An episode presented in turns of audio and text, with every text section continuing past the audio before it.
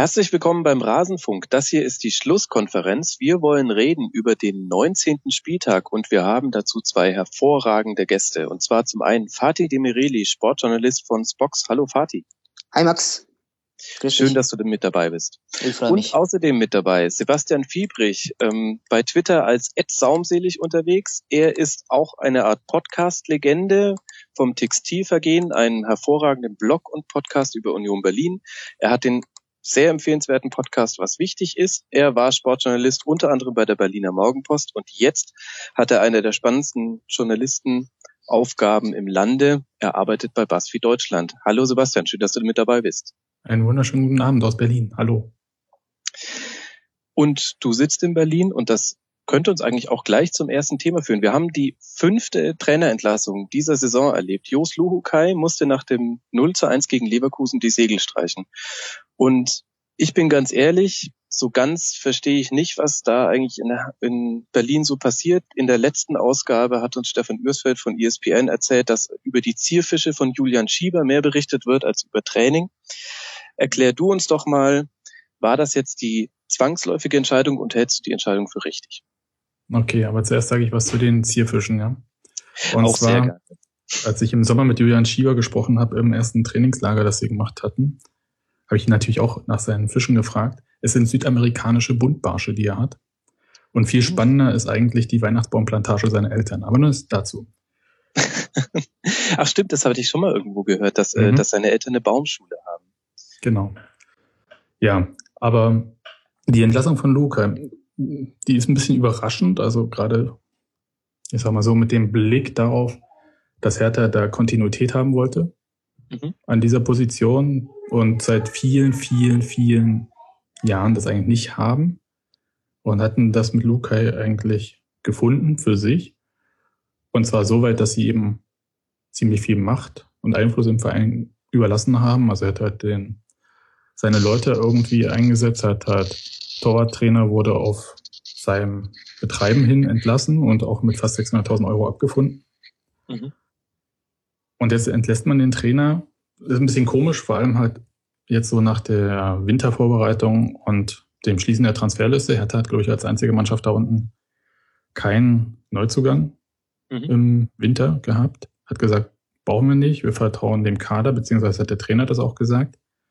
Und dann entlasst man kurz danach den Trainer. Ich finde das ein bisschen schwierig. Mhm.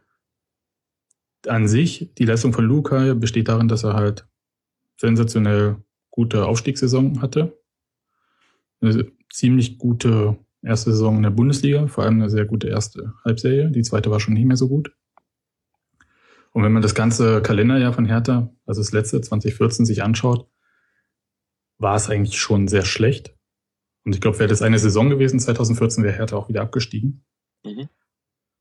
Und deswegen ist es eigentlich ein bisschen überraschend, dass man den Trainer jetzt erst entlässt. Ja, eigentlich hätte man nach dem 0 zu 5 zum Ende der Hinserie gegen Hoffenheim zu Hause das machen können oder sollen.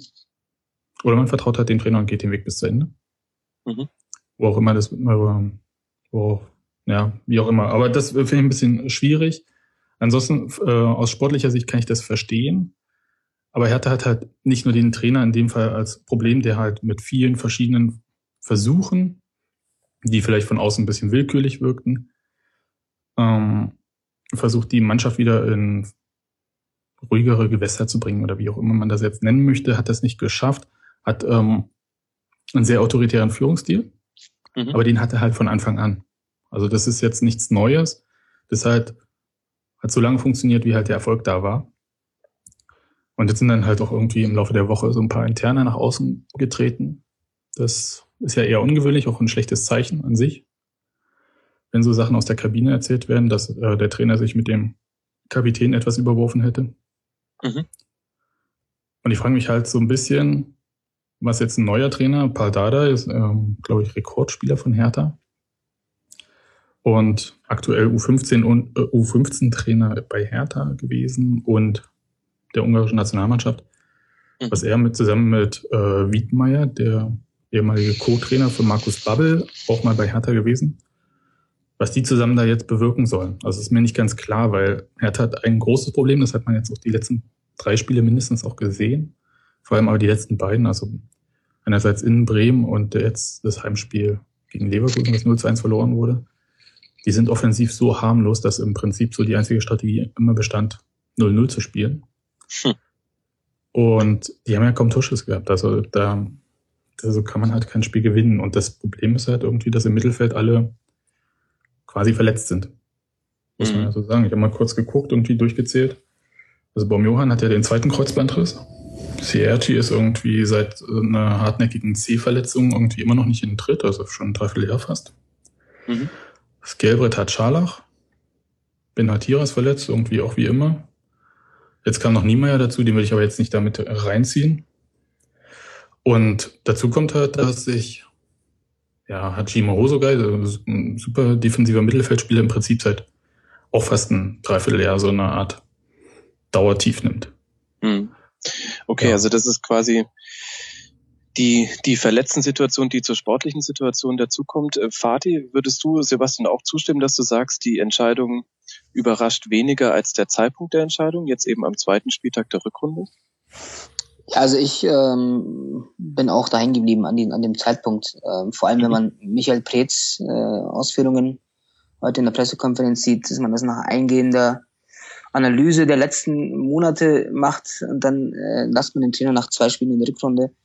Also wenn man eine eingehende Analyse macht, dann kann man die auch, äh, wie Sebastian schon gesagt hat, auch äh, zum, zum Winter machen und nach dem 0-5 zu Hause äh, finde ich, hat man dann auch vielleicht ja einen Grund, einen Trainer zu entlassen und zu sagen, so jetzt wir machen Cut hier, wir haben jetzt 5-0 verloren, wir gehen jetzt mit, mit frischen Mitteln in die, in die Winterpause. Ähm, daher, mich überrascht das immer wieder, dass es immer wieder ähm, Clubs schaffen, zwei Spieltage nach, nach einer Rückrunde, indem man eine komplette Vorbereitung, ein komplettes Transferfenster äh, verstreichen lässt und dann quasi ähm, ja ein paar Pallada jetzt in dem Fall ähm, schon eine sehr schwierige Aufgabe überlässt, ähm, weil alle anderen da unten sich mehr oder weniger verstärkt haben. Ähm, man hat ja aber auch noch, da kommen wir auch später dazu, Borussia Dortmund, wenn man immer noch zutraut, vielleicht dann noch rauszukommen. Also, also Hertha ist schon so momentan mein, also für mich persönlich so der größte Abstiegsfavorit, ähm, mhm. Weil ähm, ich habe mir jetzt auch die Aufstellung mal angeguckt. Also das ist im Mittelfeld,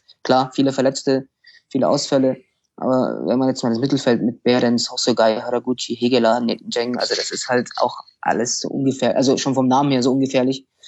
Und natürlich dann nach vorne Schieber. Ähm, das äh, macht wenig Mut und ähm, ich denke, das einzig Positive oder was das Einzige, was für Dada spricht, ist halt ähm, korrigiere mich Sebastian, wenn ich da falsch liege, dass die Fans unglaublich offen stehen und dass der vielleicht eine kleine Aufbruchstimmung äh, erzeugt, aber ansonsten sehe ich äh, aus sportlicher, aus sportlicher Sicht keine großen Argumente für Hertha momentan. Das ist ein bisschen der Kuschelkurs, der jetzt da so, also Kuschelkurs ist vielleicht jetzt ein bisschen hart gesagt, aber Paldada ist äh, wirklich sehr beliebt, also jetzt nicht nur bei Fans, sondern halt auch im Verein. Mhm. Ist auch wirklich ein netter Typ irgendwie, auch auf jemand, auf den man sich verlassen kann. Und Rainer Wiedmeier, den hätte man bei Hertha damals, erinnert euch noch an diese Schlammschlacht mit Markus Babbel, wir verlängern, wir verlängern nicht, wir verlängern, wir verlängern nicht, so. Und dann wurde halt entlassen, weil sie sich gegenseitig öffentlich der Lüge bezichtigt hatten, Preetz und Babbel. Und ähm, da wollte man Wiedmeier schon behalten als Cheftrainer und der wollte halt kein Cheftrainer sein und der wollte weiter mit Babbel zusammenarbeiten, hat ein Spiel ohne Babbel geleitet, DFB-Pokal war das meines Erachtens, und ist dann halt mit Bubble irgendwie dann bei Hoffenheim angelandet und war jetzt längere, längere Zeit arbeitslos, ist jetzt interessanterweise aber auch wieder nur Co-Trainer, nur in Anführungszeichen, weil er die ähm, Fußballlehrerlizenz hat, die Paldada nicht hat. Ich bin mir nicht so sicher, ob das jetzt äh, super ist, ähm, von einem Trainer, der sehr autoritär ähm, und sehr fordernd war, wie Jus Lugukai, jetzt die komplett andere Schiene zu äh, nehmen. Aber das ist ja Geschmackssache. Ähm, ich frage mich eher, welche Spieler das machen sollen. Also das, was Fatih gesagt hat, die Mittelfeldspieler oder die Spieler, die jetzt da sind, sind nicht torgefährlich. Ja. Irgendwer muss die Tore schießen und äh, das ist mir ein bisschen Rätsel, wer das machen soll. Und dann gibt's halt die, so noch diese Aussage vom Präsidenten, ich glaube, die ist schon zwei Jahre her, der gesagt hat, mit ihm gibt's keinen dritten Abstieg mehr. Und ähm, er hat auch sein Schicksal mit dem von Michael Preetz damals verknüpft. Das heißt auch, dass Michael Preetz beim Abstieg jetzt endgültig weg wäre. Es wäre sein dritter Abstieg in fünf Jahren. Mhm. Also da geht es auch insgesamt so um alle Strukturen im Verein. die jetzt so ein bisschen wackeln. Das ist ja auch das, was die Fans gefordert hatten. Also es gab ja dieses Transparent beim Leverkusen-Spiel, das äh, Trainer, Team und das dritte habe ich vergessen, aber es ging quasi um Management, glaube ich. Mhm, Management, ja. genau. Dass es überall Konsequenzen geben muss.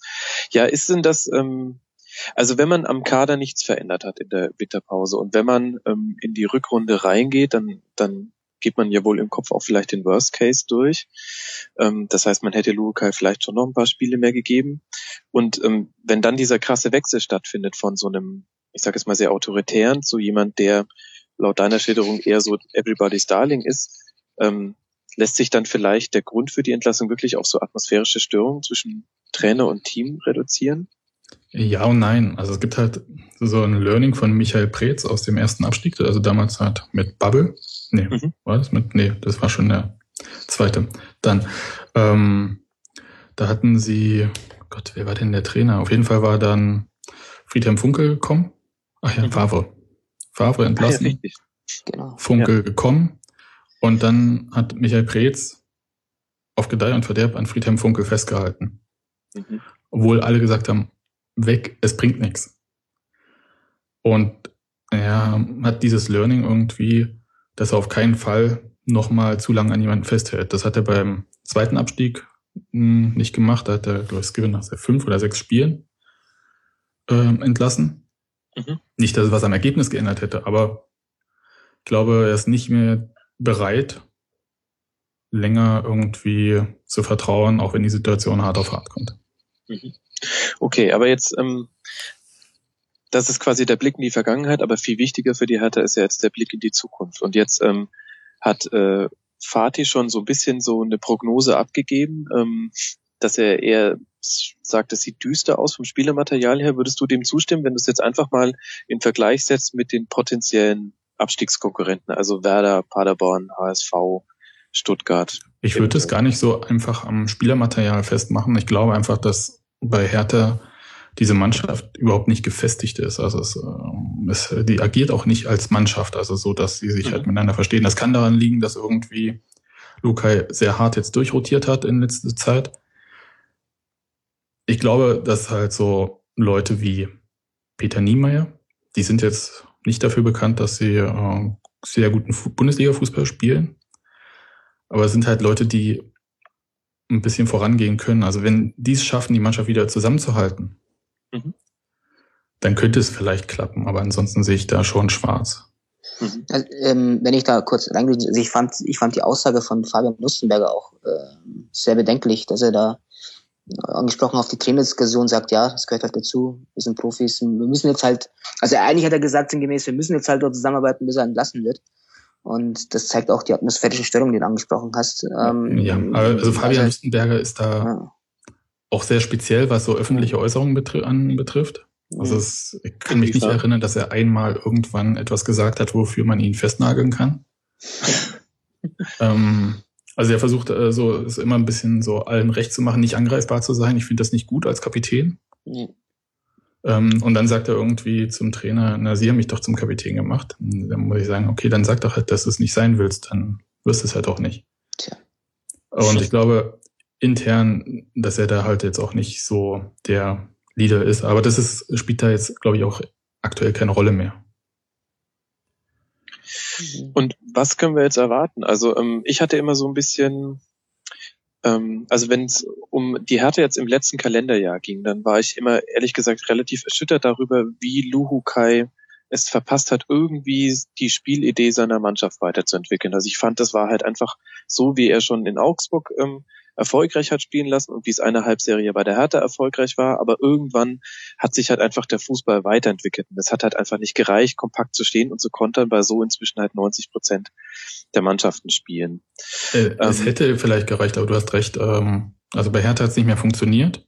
Mhm. Es hat jetzt vor allem auch nicht mehr funktioniert, weil der schnelle Zielspieler Adrian Ramos auch nicht mehr dabei ist. Mhm. Und ja, das waren, das haben sie nicht aufgefangen. Sie haben halt diese neue Spielidee, wie auch immer die hätte aussehen sollen, da bin ich jetzt nicht so. Erkennen konnte man es nicht, ne? Erkennen kann ich sie nicht tatsächlich. Und das ist ein bisschen bitter, ehrlich gesagt. Und jetzt unter Paradadei werden das blühende Landschaften? Oder kann man da irgendwie eine Prognose abgeben? Also ich glaube, man wäre schon froh, wenn sich das jetzt irgendwie so halbwegs stabilisiert, dass man vielleicht auch mal wieder gewinnt. Ja, also ich meine, elf Niederlagen in 19 Spielen. Mhm. Das ist ganz schön viel. Ja. Und, Zusammen mit Dortmund die meisten. Ja, also ich kann dazu, ähm, also positiv kann ich da jetzt nicht rangehen. Ne? Vielleicht ist es so, dass halt irgendwie das eine atmosphärische Störung bloß war, aber das glaube ich nicht. Du kannst, die Mannschaft hat nicht ein Jahr lang eine atmosphärische Störung mit dem Trainer. Das ist im, im Endeffekt sind das jetzt Auswüchse von einfach sportlichem Misserfolg, die zusammenkommen mit halt Einkäufen, die nicht funktioniert haben, also mal richtig gar nicht funktioniert haben. Ich meine, John Heitinger gekauft, der stand noch vor viereinhalb Jahren im WM-Finale und spielt quasi keine Rolle. Ich meine, jetzt hat er sich noch verletzt auch. Noch. Stocker gekauft, der war auch bei der Weltmeisterschaft dabei, dort nicht gut. Aber ich meine, war im Kader von der Schweiz, hat auch nichts gezeigt, was, ihn, was irgendwie für ihn spricht. Und Kalu ist halt auch eine einzige Enttäuschung. Ich meine, da hat man sich eher einen Unruheherd geholt als mhm. irgendwie eine Verstärkung im Sturm. Also ich weiß nicht, wie das funktionieren soll. Ehrlich gesagt, ich sehe da ziemlich schwarz. Mhm. Aber vielleicht äh, kann man das halt so machen, dass man sagt, irgendwie mit den Spielern, die bereit sind, die irgendwie zu einer Mannschaft zusammenzuformen. Und da ist es tatsächlich egal, wie gut die einzeln sind. Wenn sie als Mannschaft funktionieren, reicht es vielleicht noch für einen Klassenerhalt, aber mehr ist, glaube ich, die Saison auch nicht drin. Mhm. Wahrscheinlich kommt dann schon das ganz entscheidende Spiel am 15. Februar, wo man zu Hause gegen SC Freiburg spielt. Vorher geht's noch auswärts gegen Mainz. Da wird dann wahrscheinlich schon die Richtung gestellt. Bis dahin hat der Pardeider noch Zeit, seinen Wohlfühlfaktor reinzubringen. Naja, besonders viel Vertrauen. Das noch dazu hat ja Preetz auch in diese Personal da jetzt auch nicht. Er hat gesagt, das äh, vorübergehend erstmal und sie machen sich noch mehr Gedanken. Das ist doch auch Nun, also, ja. kein Zeichen von Stärke eigentlich. Nee, ich Aber glaube, gut, du hast ja schon gesagt, noch ein Trainer erstmal weg und ähm, ja. eine halbgare Lösung. Aber so richtig überzeugend finde ich das nicht. Skripnik 2.0 so ein bisschen. Aber gut, es bleibt uns nichts ab, als ähm, anderes übrig, als da einfach äh, zu warten, was da noch so kommt in Berlin und ob, ob man vielleicht irgendwann eine Spielidee sieht. Lasst noch kurz über Leverkusen sprechen. Fatih, ähm, wie gut sind die denn jetzt eigentlich? Jetzt 0-0 zum Auftakt gegen Dortmund, jetzt 1-0 bei der Hertha? Also zumindest kann man jetzt mal behaupten, dass sie ähm, sagen wir, diese Dreckspiele auch mal gewinnen, ähm, was ja immer so ein bisschen das Leverkusener Problem war. Mhm. Ich, ich sehe das jetzt durchaus positiv, wie sie jetzt angefangen haben. Also Leverkusen hat äh, in der Vergangenheit diese gerade diese diese Phasen dann auch mal äh, mit mit null Punkten äh, oder ein Punkt aus vier Spielen auch mal ähm, durchlebt nach seinem Rückrundenstart, nachdem sie eine gute Hinrunde gespielt haben. Ähm, ich glaube, ich glaube, muss ich zugeben, diesmal an Leverkusen, dass sie sich da ein bisschen mehr festbeißen, weil ähm, das alles auch ein bisschen Hand und Fuß ist. Wenn ich jetzt auch die Aufstellung fand ich war nicht wieder gut getroffen. Er hat jetzt nicht auf V-Druck wieder äh, alle Offensive dann, sondern auch mal ein bisschen, ein bisschen Stabilität im Mittelfeld. Ähm, ich glaube, dass also ich fand Leverkusen auch schon in der Hinrunde klar mit der Schwächephase, die war vielleicht ein bisschen normal war nach nach einem sehr frühen Saisonstart ähm, und dann auch mal Verletzten. Ähm, jetzt der Kader wird wieder ein bisschen aufgefüllt. Ähm, wenn jetzt nicht Dramatisches passiert und wenn ich das Feld in der Bundesliga sehe, ähm, sehe ich Leverkusen eigentlich äh, positiv jetzt auch. Wie gesagt, diese Spiele haben sie in der Vergangenheit nicht immer gewonnen. Jetzt gewinnen sie sie auch mal 1-0, auch so 0-0 gegen Dortmund. Ähm, darf man durchaus positiv werten, auch wenn es gegen Dortmund war. Ähm, ja. Das ist vielleicht genau der Punkt. Also sie gewinnen ja. nicht nur ein paar dieser Spiele, sondern sie verlieren eigentlich auch kaum genau. welche. Also sie haben jetzt drei genau. Niederlagen und acht Unentschieden. Und wenn ich so gucke, dann gibt es nur noch den VfL Wolfsburg mit drei Niederlagen und die Bayern mit einer Niederlage, die äh, gleich gut oder besser sind. Das ist wahrscheinlich wirklich genau der Schlüssel. Ähm, Sebastian, ähm, was ist so deine Prognose für Leverkusen? Ähm, jetzt gerade sind sie ja auf dem fünften Platz. Wohin geht's da noch? Also ich sehe die klar irgendwie auf Kurs zumindest Champions League Qualifikation. Absolut. Das ähm, überhaupt keine Frage. Das waren jetzt keine wirklich überzeugenden Spiele jetzt gegen Dortmund und gegen Hertha. Also die waren nicht dominant, also in beiden Spielen nicht. Aber was Fatih gesagt hat, äh, sie gewinnen halt diese Spiele und das war, glaube ich, bisher immer Leverkusens Problem. Aber jetzt sollten sie auch mal wieder gut spielen. ja, schauen wir doch mal, was da jetzt noch kommt. Äh, nächster Gegner ist jetzt auswärts Bremen und dann zu Hause gegen Wolfsburg. Mensch, das wird äh, durchaus interessant in zwei Wochen, der Spieltag. So, wir haben jetzt sehr lange über eine Trainerentlassung geredet. Jetzt geht meine Frage vielleicht an Fatih. Sehen mhm. wir dieses Jahr noch eine Trainerentlassung und wenn ja, welchen Verein würdest du vorschlagen? Boah, schwierige ja. Frage. Ganz schwierige Frage, Max. Du hast mich mal wieder. Äh, Vielleicht weißt du auch, zu welchem Spiel ich kommen möchte. Mal gucken. Äh, ich, ist ein bisschen boulevardesk. Äh, ist ein bisschen boulevardesk. Äh, ich tippe auf, auf, auf Schwarz-Gelb. Ähm, ja, da liegst du, da, wenn du nicht Alemannia Aachen meinst, liegst du richtig. Ich habe Alemannia Aachen gemeint, aber nee. Ähm, ja, also ich glaube, ich glaube an keine, an keine Trainer, also wenn man gleich zum Thema kommt, an keine mhm. Trainerentlassung in Dortmund, weil ich, weil ich nicht glaube, dass man den Mut hat, ähm, ihn zu entlassen. Ich glaube, wenn überhaupt an einen Rücktritt von Jürgen mhm. Klopp, auch wenn es jetzt jedes Mal beteuert und jedes Mal noch energischer. Aber umso energischer es wird, umso unglaubwürdiger wird es für mich, ehrlich gesagt. Ähm, und ja, es gab ja heute ähm, auch, wenn wir schon beim Thema Boulevardesk sind, ja auch schon die eine oder andere Spekulation, dass es Ende Februar dann auch mal so weit sein könnte, dass man es vielleicht im Nahe liegt. Ähm, allein schon diese Spekulation, finde ich, ähm, zeigt eigentlich schon, wie weit, wie, wie weit man in Dortmund schon ist. Ähm, mhm. Aber ich glaube, wie gesagt, ich glaube einfach nicht, dass die Dortmunder Führung so stark ist ähm, oder so emanzipiert ist, um einen Jürgen Klopp ähm, zu entlassen. Ich glaube, wenn, dann wird er selber machen. Und um vielleicht noch weiter auszuholen, egal wie die Saison endet, ob Dortmund jetzt dann nochmal äh, unten rauskommt und Zehnter wird, ich glaube, dass Jürgen Klopp nach der Saison auch nicht mehr Dortmund-Trainer sein wird. Aus eigenen freien Stücken dann. Ja, ich kann mir, also ich äh, ab das, also wenn man jetzt, wenn man das jetzt sieht, ähm, der Best Case für Dortmund wäre, dass man ich, also Europa League glaube ich wirklich nicht mehr dran. Also mhm. bestenfalls landen sie irgendwo im Mittelfeld und dann werden äh, mindestens Marco Reus gehen, wenn nicht dann noch Mats Hummels vielleicht auch noch eine, eine andere wird auch noch gehen. Selbst mit Gitarian äh, wird jetzt schon spekuliert. Und ich kann mir einfach nicht vorstellen, dass dann ähm, Jürgen Klopp nochmal die Motivation aufbringt, dann nochmal wieder von null anfangen, nochmal das Ganze aufzurollen. Weil dann wird, dann wird es noch mal, noch mal, also noch mehr Neustart als vorher, weil dann, ja, sind man eigentlich wieder auf dem Stand von 2008, 2009. Also sportlich gesehen, dass man nicht in der Champions League ist, dass man eine Mannschaft wieder komplett aufbauen muss. Ähm, daher, die Erwartung. Mein, ja. ja, also genau, die Erwartung ist höher, man hat einfach nicht, nicht mehr so viel Zeit. Deswegen, also Trainerentlassung nein, glaube ich nicht. Ähm, Rücktritt vielleicht ja, aber zum Saisonende ist er dann nach meiner Meinung weg. Siehst du es auch so, Sebastian? Es gibt nicht gut, viele gute Argumente für Jürgen Klopp, ehrlich gesagt, nach dieser Saison. Tatsächlich. Also, mein Gott. Aber was für mich, also wenn ich jetzt so an der, in der aktuellen hm, Situation denke, frage ich mich halt, was die Alternative zu Jürgen Klopp gerade ist. Das wäre mein Argument jetzt gewesen. Also ähm, ja, klar, ich glaube, das ist der Grund auch, weshalb da nichts wen passiert. willst du denn da hinsetzen? Also ähm, das ist ich doch kenn, das eigentlich. Ich, ich kenne jemanden, der ähm, hat, auch mal, hat auch mal in Mainz gearbeitet und ist jetzt so. arbeitslos. Ja. Wobei du dir dann ja auch quasi nur eine andere, also du holst dir keine andere Geschmacksrichtung. Du holst dir nur quasi äh, den Himbeerjoghurt nicht mehr von äh, von der Premium-Marke, sondern von von der Supermarkt-Discounter-Marke. Oder? Also ja, ja, wobei, wobei ich ähm, ich, ich störe mich so immer ein bisschen an dem Argument, wer soll es denn sonst sein? Also das ist ähm, äh, ja, aber für die Verantwortlichen ist es doch ein Argument, oder? Also ja. wenn man es nicht so macht wie bei in Berlin, dass man einfach erst feuert und dann sagt, ja, so da saß noch dieser Typ bei uns äh, im Umkleideraum, dann haben wir rausgefunden, der trainiert unsere 15 und dachten, naja, das passt jetzt schon mal vor ein paar Wochen. Dann denkt man ja drüber nach, wer die Alternative ist. Ja, aber da, ich glaube, da hat Dortmund auch die Aufgabe, nicht nur jetzt in der in der Negativspirale, sondern auch vorher, als es positiv ähm, lief und äh, Jürgen Klopp ähm, in England ganz viele Fans hatte und äh, vielleicht auch woanders, auch vielleicht im südlichen Raum, ähm, dass man da vielleicht auch eine Alternative äh, hätte aus sich aufbauen müssen oder überlegen müssen, wenn der Klopp halt so gewechselt wäre aus erfolgreichen Gründen und jetzt nicht aus, aus den Gründen.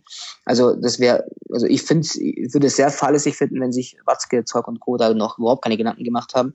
Sagen sie zwar immer, aber ich fände es sehr fahrlässig und ja, vielleicht würde das dann auch wieder äh, ja, vielleicht zeigt es auch eben das, was ich vorhin gesagt habe, dass sie den Mut nicht haben, ähm, den Trainer zu entlassen oder sich auch überhaupt zu hinterfragen. Mal in der Winterpause hat Lachen Watzke wieder gefühlt 21 Interviews gegeben, in dem er jedem, jedem gesagt hat, ähm, niemals entlassen, Jürgen Klopp und wieder ja hier und da. Ähm, das würde so ein bisschen auch die Konzeptlosigkeit zeigen oder mhm. beweisen. Das okay. ist ja so ein Merkel-Argument, oder? Also ich meine, dass man da jetzt sagt, das ist alternativlos mit Jürgen ja. Klopp. Das ist es ja. natürlich nicht. Ja, ja das ist äh, natürlich kann man halt mit einem neuen Trainer da auch durchaus neue Impulse setzen und im Gegensatz meinetwegen zur Hertha ist ja personell bei Dortmund jetzt nicht alles schlecht. Mhm. Jetzt sind wir ja irgendwie, bevor wir jetzt hier ähm, die ganze Zeit nur spekulieren, wir sind ja jetzt die ganze Zeit in dieser Vielleicht-Zone, äh, dann, dann lasst mal konkret einfach aufs Spiel zurückkommen. Äh, wir hatten im letzten, äh, in der letzten Schlusskonferenz Thorsten Wieland, einen äh, Schalke-Blogger, äh, mhm. zu Gast und der hatte die These, dass er gesagt hat, ähm, das äh, größte Problem von Dortmund ist, dass sie eben solche Sätze sagen wie, wir müssen jetzt den Abstiegskampf annehmen und wir müssen jetzt die einfachen Dinge gut machen. Seine These war, ähm, Dortmund müsste eigentlich den Anspruch haben zu sagen, sagen, wir müssen unser Spiel dem Gegner aufdrücken und uns nicht nach dem Gegner richten und dann irgendwann starten wir auch wieder eine Serie an Siegen. Ähm, Sebastian, war das Spiel dafür ein Beleg, vor allem die zweite Halbzeit, dass diese These richtig ist? Oder siehst du es anders? Also ich halte die nicht für ganz richtig. Also das, was sie sagen, ist mir eigentlich dann meistens ein bisschen egal. Mhm. Man sieht halt, dass auch so einfache Sachen nicht klappen. Und ähm, das ist tatsächlich ein Problem. Dass halt, wenn man irgendwie ein paar Spiele eine schlechte Serie hat, dann kann man genau das sagen, was Thorsten da auch gesagt hat. Das finde ich auch völlig in Ordnung. Nur ist diese kleine schlechte Serie ja nun schon sehr lang bei Dortmund. Und es ist halt auch so, dass dann die einfachen Sachen, also das Vertrauen, den Pass halt nach vorne zu spielen, scharf, nicht so stark ist, als ihn halt quer die fünf Meter zu spielen oder dass man eben halt nicht den richtigen, richtig mit der richtigen Kraft dahinter irgendwie hinter dem Ball ist. Also ich sehe da viel Verunsicherung. Und da, da hilft auch nur eigentlich, dass man irgendwie mal zum Erfolg kommt. Da können sie viel reden und viel üben und trainieren und alles Mögliche, aber da kommt man tatsächlich nur, dass man wieder daran glaubt, ja. dass man das alles kann, indem man auch mal so dreckig wie Leverkusen jetzt meinetwegen bei Hertha 1-0 gewinnt. Wobei ich ehrlich gesagt nicht weiß, ob, ob das inzwischen bei Dortmund noch reicht, weil meiner Meinung nach hatten sie diese Erfolgserlebnisse in der Hinrunde. Sie haben gegen Gladbach gewonnen. Da ja, waren es war immer nur ein besser, Spiel, ne? aber es war genau. Also sie, sie haben sich danach nie ähm, selbstbewusster mitgenommen. Ich fand so ein bisschen symptomatisch wirklich diese Szene von Weidenfeller. Ich glaube in der 15. Minute, wo er vollkommen unmotiviert aus dem aus dem Tor kommt äh, gegen G und dann auf der Hälfte noch merkt, oh, da habe ich jetzt was nicht so Schlaues gemacht. Und ähm, der Grund, warum es da noch nicht 0 zu 1 steht, ist allein, weil der Heber von G, G. drüber geht. Ja. Ähm, das war ein bisschen wie bei Pro Evolution Soccer, wenn der Computer rauskommt, man sich wahnsinnig ärgert, weil es in der Situation überhaupt nicht notwendig war. Ähm, Fatih, wie, wie hast du Dortmund gesehen? Ähm, fandst du es auch so erschreckend wie ein Großteil der Medien? Ja, ähm, eigentlich noch erschreckender, muss ich, muss ich zugeben. ähm, ähm, also ich, ich, ich, fand's, ich fand es auch in der Runde, als sie sich mehr oder weniger eingeredet haben, dass sie eigentlich gut spielen und mhm. ähm, aufgrund ihrer Abschluss, Abschlussschwäche, die sie immer noch haben, nicht gewinnen. Ich habe es damals auch nicht wirklich so positiv gesehen, weil, ich, ähm, wir, haben alle Dortmund in den letzten Jahren gesehen, ähm, die Erwartungen, die wir oder die man in Dortmund hat oder die vielleicht auch alle Zuseher haben, die kommen ja nicht äh, von ungefähr, nicht weil der Kader so teuer ist, sondern weil die es einfach können, weil sie, weil sie es einfach gemacht haben. Mhm. Und trotz immer irgendwelche Abgänge.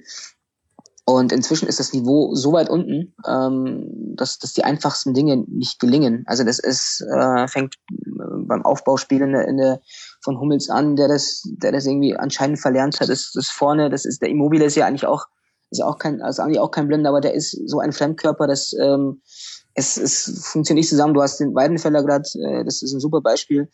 Es ist ja in allen Mannschaftsteilen und es ist fast bei jedem Spieler. Man kann, ich, ich könnte jetzt nicht mal einen oder zwei Spieler nennen, die, die eine normale Form äh, momentan aufweisen. Ähm, klar, es ist vielleicht auch viele, viel in der Psyche auch anzusetzen, dass man sagt, es ist eine, einfach eine große Verunsicherung, dass man einfach auch die Angst hat, ähm, Sachen zu machen, die man jahrelang richtig gemacht hat, weil man jetzt auf einmal denkt, das ist nicht mehr richtig, weil es in den letzten Wochen und Monaten nicht, äh, nicht funktioniert hat. Aber ihr habt ja auch gesagt, also die, die Erfolgs, die haben in der Runde hieß es immer wieder, wir brauchen ein Dreckspiel, in dem wir mal so einzeln gewinnen und dann oder zweimal gewinnen und dann äh, kommen wir da raus. Dieses Spiel hatten sie, haben sie sechs Spiele gewonnen haben sie es nicht geschafft. Dann hatten sie gesagt, wir brauchen jetzt eine Winterpause, in der wir uns auch mal nicht nur sechsmal oder siebenmal trainieren, sondern mal über einen längeren Zeitraum. Haben sie auch gemacht. Wir brauchen Neuzlinge, haben sie auch gemacht. Aber trotzdem, es funktioniert nicht. Und ähm, da muss man ein Fazit ziehen und sagen, da ist etwas kom läuft komplett falsch und wir müssen uns jetzt erstmal ähm, ja vielleicht etwas mal grundsätzlich überlegen, was wir wie es da weitergeht.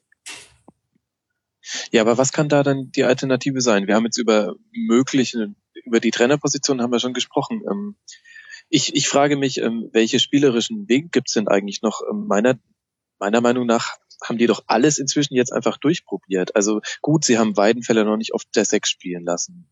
Aber das ist so ziemlich das Einzige. Vielleicht muss man das Spiel einfach mal ein bisschen vereinfachen. Ähm, es ist immer noch, ich glaube, für den einen oder anderen Spieler einfach noch zu sehr kompliziert, gerade für die neuen Spieler. Wenn man, wenn man die mhm. neuen, neuen sieht, Immobile, Ramos, ähm, selbst Kagawa, der eigentlich Dortmund kennt, aber das hat sich auch etwas entwickelt. Ginter, keiner der Neuzugänge hat bisher wirklich ähm, überzeugen können.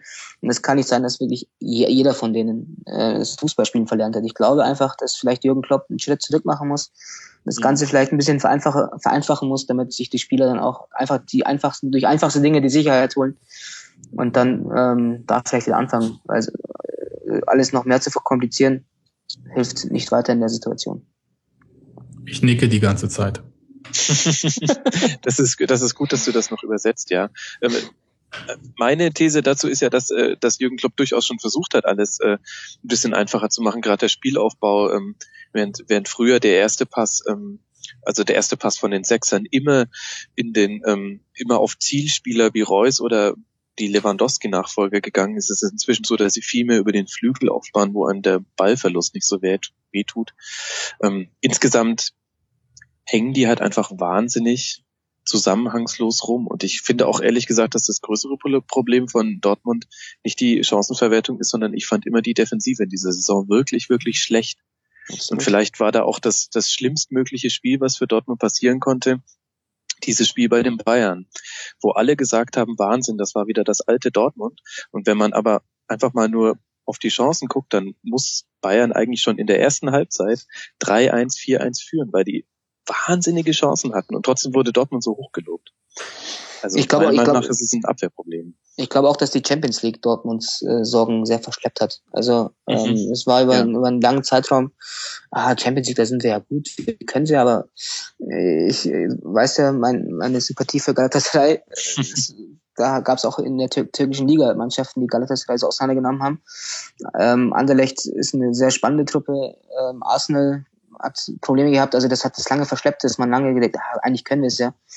Ähm, hätten sie in der Champions League vielleicht genauso in Anführungsstrichen versagt, hätte man vielleicht viel früher an, ansetzen können an den Problemen, aber so hat sich leider durchgezogen. Mhm. Und vielleicht noch, bevor wir das vergessen, wenn wir jetzt die ganze Zeit darüber reden, wie, wie schlecht Dortmund ist, muss man auch einfach mal sagen, Augsburg, auch wenn man sich da wahnsinnig oft wiederholt in dieser Saison, einfach beeindruckend, wie die ihren Spielplan durchziehen und einfach super Leistung. Ja, ich höre euch also, nicken. ähm, was ich was, also ich habe jetzt viel geredet, aber ähm, vielleicht noch ganz kurz dazu. Also ich äh, bin wirklich beeindruckt, äh, wie die das machen. Also es ist, ähm, die haben jetzt, also man muss auch mal da bedenken, da ist der Baba, der eigentlich ähm, äh, auf der linken Seite nicht nur Linksverteidiger ist, sondern ähm, in dem System eigentlich auch ein wichtiger Mann ist für den Aufbau ist jetzt beim Afrika Cup, das, dann holen sie in der Winterpause einen Janker, der bei Hertha übrigens, äh, oder oder Hoffenheim Hertha, ähm, da ähm, weniger mehr außen vor war, jetzt der gleich in der Startelf steht. Das greift alles ineinander ein, es, es funktioniert alles. Ähm, die haben eine unfassbar, auch eine angenehme Art, finde ich. Also Markus Weinziel. Jetzt trauen sich so ein bisschen auch mal zu sagen, so ja, mal, wieso Champions League eigentlich, warum eigentlich nicht? Klar, Abstieg.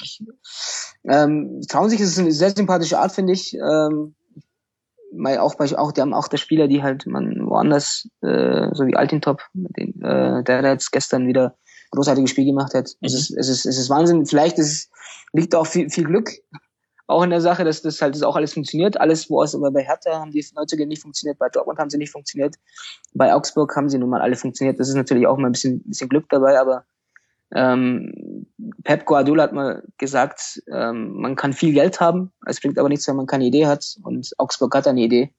Und das finde ich, ähm, das ist so, die äh, zeigt auch, ähm, warum es in Augsburg funktioniert, die Idee, die sie haben. Mhm. Sie setzen sie einfach wunderbar um. Ich kann ja dazu sagen, also mich hat das übrigens gewundert, dass Janka, der hat jetzt quasi fast zweieinhalb Jahre nicht gespielt, mhm. Mm, dass der da gleich in der Startelf war, also auch wenn er jetzt mit Rot geflogen ist. Also weiß ich nicht, was äh, man in Augsburg bei ihm sieht, was Hertha nicht gesehen hat. ich finde ja ganz persönlich, äh, die größte Enttäuschung bei Christoph Janker ist, dass er nicht nach jeder gelungenen Grätsche seinen Ehering küsst. ähm, um diesen Insider zu bringen. So, wir haben zwei Teams, die an diesem Spieltag nicht besonders gut gegen zehn Mann gespielt haben. Das eine war Dortmund. Das haben wir zur Genüge behandelt. Was war das zweite? Preisfrage, Fatih? Ähm, ich bin kurz ähm, akustisch war ich abwesend. Ich müsste die Frage nochmal. akustisch, mental war er abwesend.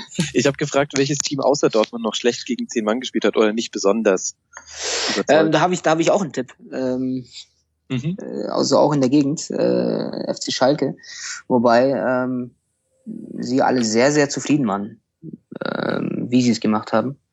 Mhm. Du warst in der ähm, Allianz Arena. ich, ich war vor Ort, ich habe es gesehen. Mhm. Ähm, als ich blaue Trikots und Roberto Di Matteo gesehen habe und eine Fünferkette gesehen habe, hatte ich auch irgendwie so komische Erinnerungen. Ähm, ich glaube auch bei der bei der Ecke auf den kurzen Pfosten. Bei der Ecke auf den kurzen Pfosten, ja. Ähm, ein, ja. Ein guter so Freund von mir hat gesagt, äh, Di Matteos Eckenbilanz in der Allianz Arena 100 Prozent, dadurch, dass sie die erste Ecke nicht ausführen durften. Und auf eine sehr schmerzhafte Art und Weise hatte er recht.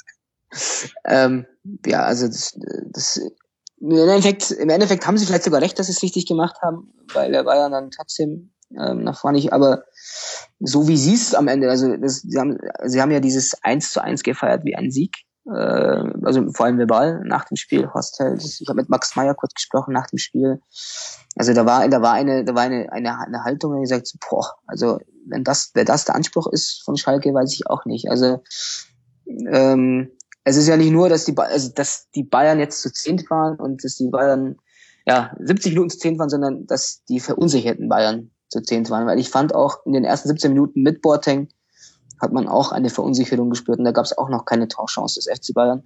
Und ähm, auch da hat schon Schalke eigentlich vieles richtig gemacht. Ähm, und dann aber genauso weiterzuspielen, vor allem, das, das muss ich auch vielleicht auch ähm, so ein bisschen meine Beobachtung da ein bisschen erklären oder erzählen. Ähm, so nach der roten Karte, nach dem Elfmeter, hat Guardiola bestimmt zehn Minuten lang korrigiert. Er hat ständig korrigiert. Er hat mal den Müller zur Seite geholt, den Mitchell weiter zur Seite geholt, den Götze komplett zur Seite geholt irgendwann. Ähm, also das äh, ständig korrigiert und die Spieler haben ständig kommuniziert. Schweinsteiger hat hin und her geschoben. Das war zehn Minuten. Guardiola war total perplex. Er hat sich ständig an seiner Glatze äh, gekratzt. Also gerade in der Phase hätte Schalke so viel rausholen können. Man, sowas merkt man ja auch als, als gegnerischer Trainer und vielleicht auch als gegnerischer Spieler, dass der Gegner gerade nicht weiß, was er machen soll. Und dann sich da hinten reinzustellen und einfach passiv zu sein, finde ich, ähm, so eine Mannschaft wie Schalke mit den, mit den Erwartungen, ähm, mit, mit den Ansprüchen äh, extrem wenig und extrem schwach, finde ich. Also von der ganzen Art und Weise. Sebastian, du nix? Mm, ja, ich bin, ich war von Schalke auch ein bisschen enttäuscht. Also einfach, wann hat man das schon, dass man so lange gegen äh, Bayern in Überzahl spielt? Absolut. Und das, ich fand das mutlos und das, das was, also bisher, ich meine, Roberto Di Matteo hin oder her, aber ich habe nichts gesehen außer einer guten Defensive, die er da bisher haben möchte, was irgendwie für eine Weiterentwicklung von Schalke spricht. Mhm. Und das war halt auch in dem Bayern-Spiel nicht zu sehen. Also, ja, kann ich nicht viel mehr zu sagen, eine Enttäuschung. Im Grunde ist Di Matteo vielleicht dann doch der Trainer, den man erwartet hat. Ich weiß noch, als er verpflichtet wurde, haben auch wir im, im, in der Schlusskonferenz darüber geredet, dass man sich jetzt so einen Defensivtrainer holt und dann ähm, gab es aber durchaus äh, im Schalker Fanlager noch Stimmen, der jetzt wartet halt erstmal ab, wie er überhaupt spielen lässt. Und ähm, also ich würde sagen, wir kennen sein wahres Gesicht und er hat keine Maske getragen. Also war eigentlich das schon alles, so, ja. erwarten konnte. ja, vielleicht äh, sinnbildlich für das ganze Spiel einfach auch der Elfmeter. Also ähm, dieser als Rückpass getarnte äh, Strafstoß. Ähm, das war das der war, einfachste Elfmeter, den Manuel Neuer jemals hatte. Vermutlich, ja. Ja. Wahrscheinlich. Also man hat ja nach dem WM-Finale gesehen, wie Paul Lisson Elfmeter schießt, also ohne despektierlich sein zu wollen, aber war besser. Ja, ähm, also ich finde auch, also das, das war sehr, das war symbolisch. Das war auch so einfach dieser fehlende, hat schon diesen, diesen fehlenden Mut auch dann so ein bisschen widerspiegelt. Also dass man da selbst, als man dann gar nicht mehr gedeckt war, dass man dann auch, also ist äh, extrem, also sehr seltsam. Also fand ich einen sehr, sehr komischen Auftritt auf dem Feld und auch danach, äh, wie man das Ganze, Ganze verkauft hat. Also es war schon ähm, mit dem einen oder anderen Spieler, mit dem man gesprochen hat, war schon fast bockig, als man danach gefragt hat, ja, hätte man nicht heute hier ein bisschen mehr Mut zeigen können. Mhm. Und ähm, wie fandst du dann den Auftritt äh, während des Spiels und nach dem Spiel dabei? Ähm, also ich, ich muss, ich muss sagen, ich, ich ähm, so bei den Bayern äh, geht mir das Latein so ein bisschen aus oder nicht aus oder ich es fängt gar nicht an, ähm, weil ich weil ich mir nicht so nicht so erklären kann. Also ich, ich war ich war auch im Trainingslager vor Ort in Doha. Ähm, mhm. Ich möchte nicht sagen, das war das beste Trainingslager aller Zeiten. Das ist ja ein bisschen verpönt, aber es war es war eine komplett andere Stimmung und eine komplett andere ähm, Art und Weise, eine andere Gangart, als es jetzt in der Rückrunde auf einmal zeigen. Mhm. Ähm, deutlich deutlich mehr Hektik, deutlich mehr ja weiß ich, also so ein bisschen die Sicherheit verloren. Ähm, insgesamt, äh, in Guardiola hat man ja, kann man es ja auch vielleicht ein bisschen festmachen, dass er dann äh, zum, zum Linienlichter läuft und zum Assistenten Linien, darf man nicht mehr sagen, Assistent, äh, Assistenten läuft, ähm, beim Tor unfassbar emotional dann auch wieder einen Assistenten umarmt. Finde ich alles ein bisschen, äh, alles ein bisschen seltsam. Also auch auf dem Platz ist es so, äh, Spieler greifen sich so ein bisschen an. Ähm, gehört alles dazu, aber hat man mhm. alles in der Vorrunde nicht gesehen. Ähm, deswegen weiß ich, ob, ob sich die, ob sich die Bayern momentan das Ganze selbst ähm, zu schnell zu, zu, also zu schnell kaputt, also nicht kaputt machen, aber ähm, schlimmer machen, als es eigentlich ist. Und das finde ich ein bisschen gefährlich. Also vor allem mit Hinblick ähm, auf das, was international kommt, finde ich das gefährlich. Also auf die Bundesliga ja, ja jetzt eher nicht so. Aber wenn es jetzt halt um die Entscheidungsspiele in der Champions League geht, spricht das jetzt nicht für ein gesundes Selbstvertrauen. Mhm. Andererseits muss man sagen, wenn man sich das nächste Programm anguckt, dann gäbe es jetzt schon Gelegenheit, sich Selbstvertrauen wiederzuholen. Also auswärts in Stuttgart, daheim gegen den HSV, dann in Donetsk, okay, und dann ähm, in Paderborn. Also es könnte sich auch wieder drehen. Ähm, mich würde mal eure Die Meinung zu Xabi Alonso. Hm. Bitte? Ich wollte sagen, die spielen so, nicht ja, in Donetsk. Es ist, stimmt, ja, ja, klar, sie spielen, genau. ähm, jedenfalls. äh, nee, tun sie, tun sie nicht. Ähm, mich würde mal eure Meinung zu Xabi Alonso äh, interessieren, gerade auch vor dem Hintergrund, dass ja sein Spiel in der Hinrunde äh, das Debüt für Bayern war und er damals, ähm, er, er ist ja quasi direkt aus dem Flieger im Mittelkreis gelandet, hat sich das Bayern-Trikot übergezogen und hat dann sofort Chef gespielt und es hat aber auch wahnsinnig gut funktioniert. Ähm, und ich fand, dass jetzt dieses Spiel, äh, das Rückspiel gegen Schalke jetzt eigentlich sein schwächstes, schwächstes im Bayern-Trikot war. Fatih, würdest du mir da zustimmen? Ähm, ja, ähm, da muss ich auch dann vielleicht wieder mal äh, kurz zurück nach Doha. Ähm, ich habe, nachdem das Trainingslager zu Ende war, klar, man redet da drüber, dann macht, zieht auch so ein kleines Fazit und schreibt auch was darüber. Dann habe ich bei der Konferenz mit den Kollegen gesagt, wenn es nach Trainingsleistungen gehen würde, oder wenn es ausschließlich um Trainingsleistungen gehen würde, dann würde Xabi Alonso ähm, die, den Rückrundenstart auf der Bank verbringen, weil ich fand, ähm, dass seine Trainingsleistungen in Katar auffällig nicht gut waren. Also ähm, schöner Euphemismus. Sag doch äh, schlecht. Schlecht war, ja. Ähm, ich schlecht will ich vielleicht gar nicht sagen, also es, aber es war auch auf, also es war auffällig, dass er ähm, nicht die Schlagzahl hatte, die die anderen haben. Aber dazu muss ich auch sagen, ich weiß es halt auch, und vielleicht liegt es einfach daran, dass er seit, seit, der, seit er zwölf ist keine Winterpause hatte und das einfach nicht, nicht gewohnt ist, so lange aussetzen und den, den Rhythmus dann wieder braucht. Das weiß ich nicht. Ich hab, kann man auch darüber spekulieren, dass es so ist, weil es einfach seine erste ist. Ähm, auf jeden Fall war das Trainingslager, ähm, ja, haben sich andere aufgedrängt und nicht, nicht, nicht äh, Xabi Alonso. Und deswegen hat mich so ein bisschen seine Schlagzeile in den ersten bei Wolfsburg fand ich ihn auch nicht so besonders ähm, nicht so überrascht. Ähm, ich möchte gar nicht in diese äh, Diskussion Schweinsteiger, Alonso, können sie zusammen. Ich, ich finde es mäßig, das sind, sie können zusammen, bin ich der Meinung, aber es ist momentan einfach eine individuelle, individuelle Sache, dass beide nicht auf dem Niveau sind, ähm, Topleistungen zu zeigen. Ähm, Gerade bei Xabi Alonso. Bei ihm kann man vielleicht auch die Vermutung aufstellen, auch eine Theorie, na, äh, lässt jetzt ein bisschen locker angehen, dass er halt dann hinten raus so, wenn es dann wichtig wird, ähm, richtig Gas zu geben. Er ist auch nicht der Jüngste. Ähm, aber ich sehe es genauso. Also Xabi Alonso, das war schon sehr, sehr schwach. Habt ihr denn noch Lust, über diese Boateng-rote Karte und die sportgerichtlichen Folgen zu, äh, zu reden oder sollen wir da auf die Colinas Erben verweisen? Oh, warte mal, ähm, die rote Karte ist ja unstrittig, oder? Nee, das ist unstrittig. Es geht um die Frage der, ähm, der Dreifachbestrafung und auch jetzt der jüngsten Äußerung von Matthias Sammer dazu. Hm, die habe ich zum Glück nicht gehört. Willst du mich mal kurz aufklären? Ja, also jetzt müssen wir es doch ansprechen, äh, sonst habe ich ja auch die ähm, Leser, die Zuhörer ganz übel gespoilert. Also, Äh, die Dreifachbestrafung bei der roten Karte bestand ja darin, dass es nicht nur die rote Karte gab, sondern auch den Elfmeter und jetzt auch noch eine Sperre. Und ähm, für wie viele Spiele? Drei Spiele wurde jetzt äh, festgelegt. Ähm, mit, schon viel. Mit Blick auf die Vergangenheit von Boateng ist es ja, ich glaube, sein fünfter Platzverweis schon. Ich weiß nicht, also ich glaube, dass es der fünfte ist, aber zumindest hat er eine Platzverweis-Vergangenheit. Ähm, und gerade mit Blick auf die Dreifachbelastung und mit, ähm, mit dem Argument, dass Bayern ja dann insgesamt fast vier Spiele reine Spielzeit ähm, ähm, auf Boateng verzichten muss, möchte der FC Bayern jetzt dazu dagegen Berufen einlegen. Ja, können sie machen. Ich glaube, sie werden da nicht viel Erfolg haben. Also, weil er hätte sich ja auch erst in der 85. Minute zu so einem Vor hinreißen lassen können. Ja, das ist völlig äh, Quatsch, also das Argument. Drei Spiele Sperre, die hat er wahrscheinlich bekommen, weil der Elfmeter nicht verwandelt wurde, wenn ich jetzt mal so Colinas mhm. Erben so ein bisschen vorgreife. Stimmt. Ist ja so immer mit, äh, wenn der Elfmeter getroffen wird, ist quasi wie ein Spiel runter.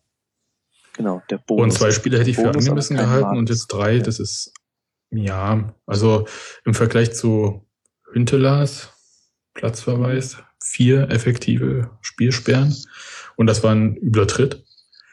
Ja, aber kann man halt, sind halt Einzelfallentscheidungen und äh, die drei passen schon, wenn man die Sache mit dem verschossenen Elfmeter im Kopf hat. Mhm. Fatih, stimmst du zu? Ähm, ich würde niemals den Colinas Erben widersprechen. Niemals. ja, ja klar, du, du hast Angst vom Sport, äh, vom Sportjournalisten Schiedsrichtergericht zu landen. ja, verstehe. Ja, so ist es. Ich kann zu dieser Dreifachbestrafung nur einen Text empfehlen äh, von äh, auf janfort.de, ähm, in dem das nochmal ganz gut erklärt wird, ähm, dass das keine Dreifachbestrafung ist, sondern ähm, dass diese Entscheidung ähm, einem einem juristischen Katalog folgt, der total Sinn ergibt. Also die spieltechnische Folge des Fouls ist der Strafstoß, die persönliche Strafe ist dann der Platzverweis und der persönlichen Strafe, ähm, also weil es ein Platzverweis ist, folgt dem dann eben eine verbandsrechtliche Folge. Ähm, sehr gut aufgedröselt, kann ich nur jedem empfehlen. Und natürlich Colinas Erben hören, da wird das bestimmt auch nochmal knackig analysiert. Amen. Okay, dann lasst uns das Spiel zumachen, das reicht jetzt auch. Ähm, und dann müssen wir zu einem Spiel kommen, wo ich wahrscheinlich Abbitte leisten muss. Ich bin mir nicht so ganz sicher. Und zwar Paderborn gegen den HSV. 3 zu 0 für den HSV und äh, Hörer, die die letzte Sendung nicht mitbekommen haben, haben nicht mitbekommen, dass ich, ich will nicht sagen kritisiert habe, vielleicht so ganz subtil zwischen den Zeilen gesagt habe, dass ich das ein bisschen lächerlich finde, wie der HSV, wie wenig Tore die schießen. Jetzt haben die drei Buden gemacht und selbstverständlich kam auf Twitter gleich das Feedback. Jetzt müssen wir Abbitte leisten. Und ich sage jetzt aber trotzdem, ja, es waren drei Tore, aber ich will diese Abbitte nicht leisten. Es war ja, das ist doch auch nur anekdotische Evidenz. Ah, verdammt. Ja, das ist doch, also ein Spiel ist doch jetzt kein Argument. Ja, der genau. HSV schießt zu wenig Tore und ehrlich gesagt, wenn man eingeladen wird zu einem Auswärtssieg, dann nimmt man das, das an, auch als HSV. Genau, und ich finde, dass sogar sogar die Tore selbst für äh, Argumente sind. Also der der Elfmeter von Van ich habe nochmal ganz genau hingeguckt, der ja schon in der, also nach 8,5 Sekunden Elfmeter pfiff und dann äh, direkt das 1 zu 0. Ich habe nochmal extra geguckt, ob er auf den Torhüter guckt und ob er ihn quasi verladen hat. Aber er guckt nur auf den Ball. Das heißt, das war ein Elfer von der Qualität von Choupo-Moting. Nur, dass Torhüter sich die andere Ecke ausgesucht hat. Ja, der hat schon ein bisschen Dollar geschossen, ne? Findest aber, du? Ja, ja aber ist egal. Ich meine, der ist drin, okay. Ich würde jetzt an einem Elfmeter, wenn er drin war, auch nicht viel meckern. Aber es war halt eine Einladung mhm. und der HSV hat die halt auch angenommen. Und Paderborn hat auch nicht so viel Glück gehabt, ehrlich gesagt, was äh, die eigene Chancenverwertung betrifft. Mhm. So Katschunga an die Latte. Dann wollte der noch einen Elfer haben, der war keiner. Dann gab es zwei, drei gute Chancen, die Paderborn auch hatte haben sie halt nicht genutzt und ja, also es war jetzt nicht so, dass der HSV mich da unglaublich überzeugt hätte. Und ich glaube auch, dass jede Mannschaft in dieser Liga, außer aktuell Hertha vielleicht, drei Tore in einem Spiel schießen kann. Aber es ist halt, also vom HSV, also dass sie halt Druck aufbauen, dass sie sich permanent Chancen erarbeiten und dann halt auch verwandeln. Das macht das eine Spiel jetzt nicht besser. Also da bleibe ich erstmal bei deiner Analyse vom letzten Mal und unterschreibe die noch. Du bist einfach ein cooler Gast. Fatih, wie siehst du's? Ähm, ich bin auch noch vorsichtig ähm, beim HSV. Also ich trau, trau dem Ganzen auch noch nicht. Ähm, man muss abwarten. Jetzt kommt Hannover, glaube ich, am Wochenende. Wenn sie es da auch nochmal machen, ähm, der Film muss auch nochmal kurz erklären, wieso das Topspiel eigentlich HSV gegen Hannover ist. Ähm, ähm, äh, ich weiß, also ich, ich traue dem HSV auch noch nicht.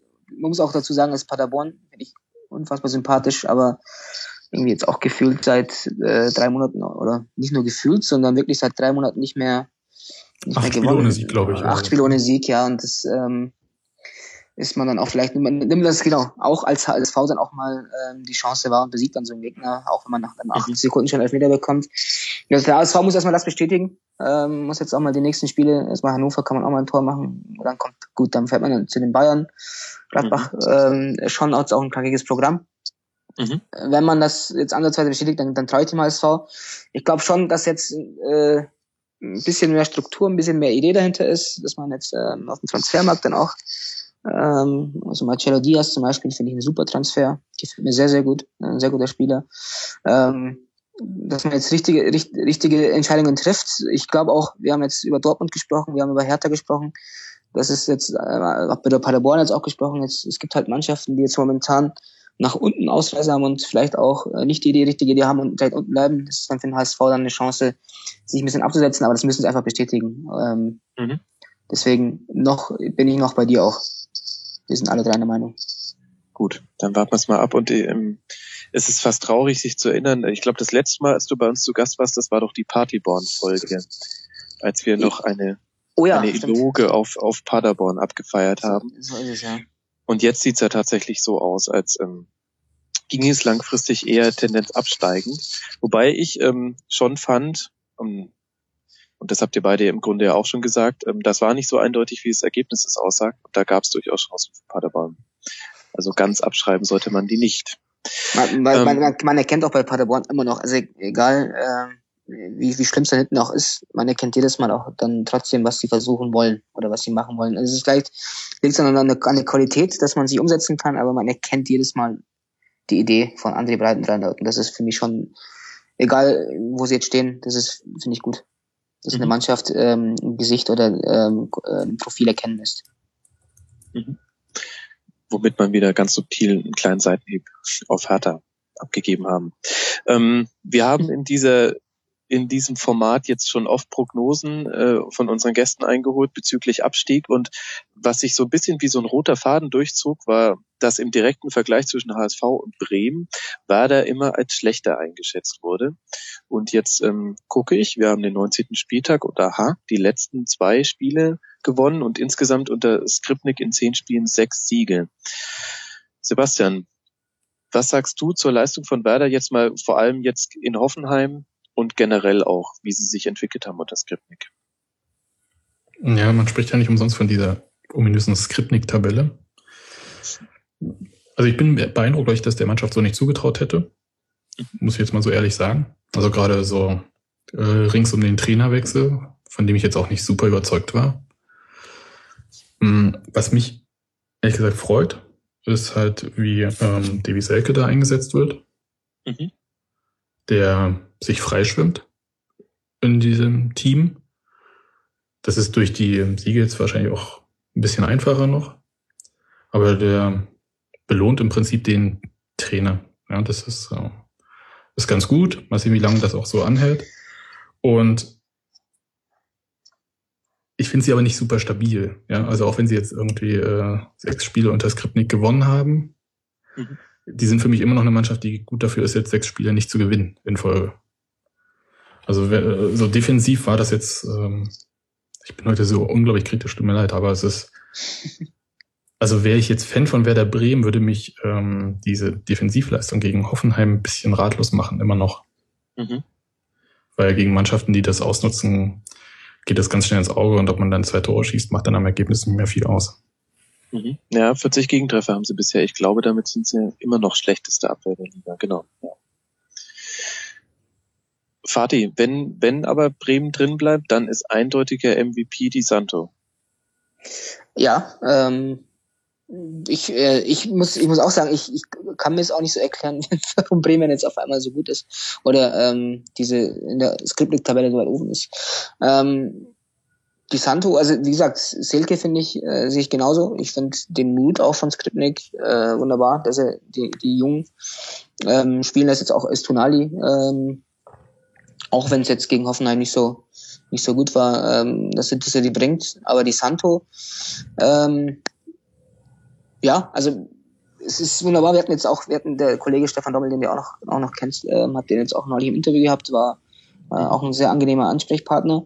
Ähm, vielleicht genau das, was ähm, zum Beispiel jetzt, wir kommen wieder zu Hertha, Hertha fehlt, dass man vorne einen hat, bei dem man es weiß, dass er es kann und dass er es, dass er es umsetzt, dass er die Tore macht, dass er sie auflegt, ähm, dass er das, ähm, das Spieler vielleicht auch so ein bisschen ähm, auf ihn zugeschnitten ist und das, das funktioniert alles, ähm, aber ähm, wenn man drin bleiben will und wenn man, das ist nicht, noch lange nicht sicher, muss man es hinten ähm, gut machen. Und da, äh, wenn ich wie, Sebastian, das wird mich manchmal auch noch ratlos machen. Also da, da wird es noch ganz viele Mannschaften geben, die das noch äh, rigorose ausnutzen werden. Mhm. Und ähm, dann wird auch kein Disanto helfen. Also daher muss, muss da Skripten noch hinten noch ein paar äh, Schrauben festziehen. Mhm.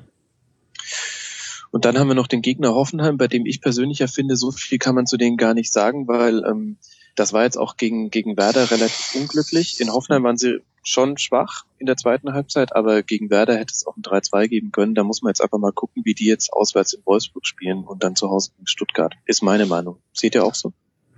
Ich kann zu denen jetzt aktuell auch nichts weiter sagen. Also ich fand, die haben Werder ganz schön unter Druck gesetzt. Mhm. Das war alles okay und hat halt keinen Erfolg gehabt. Fertig. Also bei Hoffenheim ist es so, erwartet man irgendwie alles. Es kann, also wirklich, also es ist nicht nur so, weil, weil ich da jetzt was, was sagen will, sondern es wirklich meine Meinung ist, ähm, da kann es einen Ausschlag nach oben geben, nach oben geben, nach nach unten geben. Also so ein bisschen, bisschen Wundertüte ist es schon. Ähm, Unglück ist immer, ist immer ein Argument, aber nicht, wenn man es zu oft hat, dann ist irgendwas falsch. Ähm, das darf halt nicht so oft passieren, dass man weiß, weil es gab in der Runde auch so, Phasen, wo sie drei, vier Mal in Folge ja eigentlich ganz gut gespielt haben und die Chancen hatten nicht ausgenutzt haben, aber dann waren es dann auch drei, drei Niederlagen in Folge. Da müssen sie halt aufpassen. Ähm, aber es geht, es kann wirklich in beide Richtungen gehen bei Hoffenheim. Mhm. Ihr habt es zuerst im Rasenfunk gehört. Es kann in beide Richtungen gehen bei Hoffenheim. Ich bin gespannt, ob diese Prognose eintrifft. So, zum nächsten Spiel würde ich am liebsten gar nichts sagen. Köln gegen Stuttgart 0-0. Das Einzige, was ich persönlich dazu zu sagen habe, ist, dass ich 0-0 getippt habe und eigentlich äh, mich fast dafür schäme, dadurch in meinen Tippligen den Spieltag gewonnen zu haben, weil das war jetzt nicht so schwer zu erraten, dass die beide mal wieder nichts hinkriegen. Habt ihr irgendwas zu dem Spiel zu sagen? Äh, ja, ich könnte sagen, es war wie so ein nicht enden wollender Dauerlauf und zwar bei Regen von vorne. Sehr unangenehm. Ähm, ich wollte sofort, dass das aufhört. Und ähm, ja, Respekt an die Kölner Fans, die das äh, so lange ausgehalten haben. Wann war der erste Torschuss von Köln? Zehn Minuten vor Schluss oder so? Mhm. Ganz schön anstrengend. Ja, mein, mein Gott, wenn die nicht ihre Auswärtsspiele hätten. Ähm, das Spiel in einem Wort, puh. Ja. Fatih, du hast dem nichts hinzuzufügen, vermute ich, deswegen gehen wir gleich weiter. Absolut. Lasst uns über, ähm, wir haben noch drei Spiele, über die wir noch nicht geredet haben. Und eins der interessanteren davon ist auf jeden Fall Eintracht gegen Wolfsburg. Eins zu eins. Äh, Eintracht ein blitzsauberes 1 zu 0 geschossen. Mit ein bisschen Glück schieben sie ein wunderbar herausgespieltes 2 zu 0 äh, hinten nach. Und trotzdem muss man sagen, gerechtes Unentschieden. Stimmst du mir zu, Sebastian? Ja, absolut. Also 1-0 fand ich äh, fantastisch. Also so die von Eigner dann, nachdem Inui da mhm. durchgelaufen ist. Und Pech beim zweiten, ja. Aber ähm, Wolfsburg hat die ganze Zeit richtig gut gespielt und ähm, vor allem bis zum Schluss das durchgehalten. Und äh, deswegen passt das schon. Ja. Mhm. Aber hätte, ja klar, also hätte in beide Richtungen ausgehen können. Ich fand es unterhaltsam und mhm. ja, Respekt für Eintracht Frankfurt. Ehrlich gesagt, hätte ich nicht erwartet, dass die so spielen. Mhm. Und Respekt aber auch für Dieter Hacking, dass er so einen Spieler wie Bastos jetzt auf einmal in Form bringt, Fatih. Absolut. Ähm, ich habe ja, ich muss ja sagen, dass ich so ein bisschen ähm, seltsam fand, äh, Olic in der Winterpause ziehen zu lassen, auch wenn es ein ausdrücklicher Wunsch war, ähm, weil ich nicht so, nicht so wirklich wusste, ob ähm, nur mit Bastos da in die Rückrunde zu gehen. Ähm, aber er zeigt warum. Ähm, natürlich ist er hat ein bisschen verletzungsanfällig, muss man noch ein bisschen abwarten. Ähm, auf der einen Seite Respekt, dass er ähm, so ein Spieler wie Bastos äh, hinbekommt. Auf der anderen Seite ähm, muss man jetzt auch inzwischen, auch nicht, nicht nur spätestens nach dem Schultertransfer auch mal sagen, ähm, wenn man eine Vorlage vom Parallelspiel bekommt, muss Wolfsburg dann auch jetzt ähm, entsprechend ihren Ansprechen auch mal dann also eiskalt sein und auch mal so ein Spiel dann auch mal, ja, auch mal gewinnen, erzwingen, ähm, nicht nur schön, sondern auch mal wirklich gewinnen müssen. Dann hätten wir jetzt schon wieder von anders anderes gesprochen. Ähm, ich, also ich sehe jetzt Wolfsburg einfach schon in der in der Situation, dass sie diese Spiele ähm, gewinnen müssen und deswegen sehe ich es auch eher kritisch, als dann zu sagen, äh, toll, dass er jetzt die einzelnen Spieler da jetzt hinbekommt. Nee, äh, der muss jetzt, äh, Wolfsburg muss jetzt liefern, wenn man die Ansprüche, die die Messlatte selbst so hochlegt.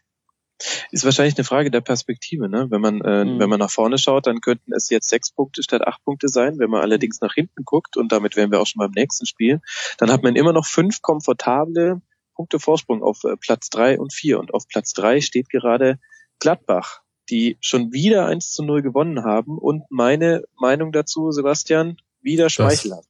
Das, das war sehr glücklich. Mhm.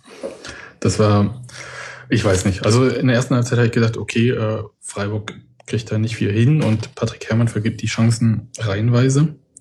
Aber die zweite Halbzeit, das war, ja, weiß ich nicht, was ich dazu noch sagen soll. Also Freiburg sehr gut und Gladbach äh, harmlos, kopflos.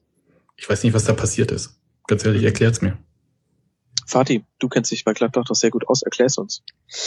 Ähm, eigentlich auch so ein bisschen, äh, ja, ich will nicht so erklären, weil Gladbach so äh, momentan mit diesen ganzen 1-0 so ein bisschen selbst, also so ein bisschen sich selbst gerade äh, selbst fremd geht. Kann man das so sagen? Das ist Deutsch, kann man nicht. Ist egal. Ähm, ich hoffe, ihr habt verstanden, was ich meine. Also das ist gerade nicht das, das Gladbach, ähm, das man merkt, aber das zeigt auch vielleicht den Anspruch, den ich gerade bei Wolfsburg angesprochen habe, den jetzt man in Gladbach an den Tag legt, dass man sagt, so jetzt egal wie, wir gewinnen die Spiele, weil wir merken, Dortmund ist nicht in der Nähe. Ähm, Wolfsburg ist immer noch ein Kandidat für hier und da zu patzen. Wir sind jetzt da und ähm, egal wie wir spielen, holen wir die Punkte. Ähm, und daher ist es vielleicht sogar legitim, egal wie sie es machen. Ähm, und daher sehe ich, äh, ja, nicht, nicht kritisch. Also ich muss, ich muss da vielleicht äh, auch eine andere Perspektive, weil ich, wie gesagt, du sagst, sagt, ich Gladbach verfolge ich jetzt schon auch länger, auch für uns und sehe diese Entwicklung und ähm, das hat Gladbach so ein bisschen gefehlt, genau das, was ich jetzt gerade versuche zu erklären, äh, vergeblich, mhm. ähm, dass sie diese Spiele dann, die sie dann auch komisch gespielt haben, dann auch aus Hand gegeben haben. Jetzt gewinnen sie sie, wie Leverkusen auch äh, von angesprochen und daher sehe ich das äh, durchaus positiv. Ich kann, kann ich mal noch mal eine Nachfrage. Also, aber wie kann es sein? Also das 1-0, wunderbar. Ich habe überhaupt nichts gegen 1-0 Spiele. Ja. Aber wie kann man so dermaßen den Kopf verlieren und die Spielkontrolle abgeben und gleichzeitig den Anspruch einer Spitzenmannschaft haben? Äh, gutes Argument, wichtiges Argument. Ähm, weiß nicht, ob das, ähm, muss, spielt natürlich immer der Gegner dann auch äh, eine Rolle. Ähm, Zumal äh, Freiburg dann auch mit, mit, mit dem äh, Möller-Deli, den ich übrigens noch nie auf, so nicht auf dem Schirm hatte, aber so als neuer Ödegard da auch, oder als Ödegard gefeiert wird, auch einfach richtig gut gemacht hat und dann Gladbach auch so ein bisschen an, die, an, seine, an seine Grenzen äh, gestoßen hat, muss man vielleicht auch den Gegner dann auch mal äh, loben. Aber andererseits muss ich sagen, ich habe auch selten ähm, im modernen Fußball äh, der 2010er Jahre gesehen, dass so viele Großchancen kreiert wurden durch einen einfachen langen Ball wie in der ersten Halbzeit. Also im Grunde muss doch äh, muss doch Gladbach das, das ausnutzen, dass die Freiburger furchtbar hoch standen. Also es ja, aber Patrick Herrmann hat es nicht gemacht, ne? Ja, aber er war ja auch nicht alleine vorne. Also ich finde schon erstaunlich, wie gerade eine Mannschaft, die immer so ein klares Konzept hatte, wie eben dies, diese äh, Gladbacher von Lucien Favre, wie die sich jetzt so ein bisschen reinmogeln und das kann man natürlich in beide Richtungen interpretieren. Man kann auf der einen Seite sagen, sehr schmeichelhaft, mal gucken, was da kommt. Man kann dann natürlich aber auch die, die Argumentation von Fatih fahren, dass man sagt, naja, das ist genau das, was ihnen früher gefehlt hat, dass sie sowas nicht gewonnen haben.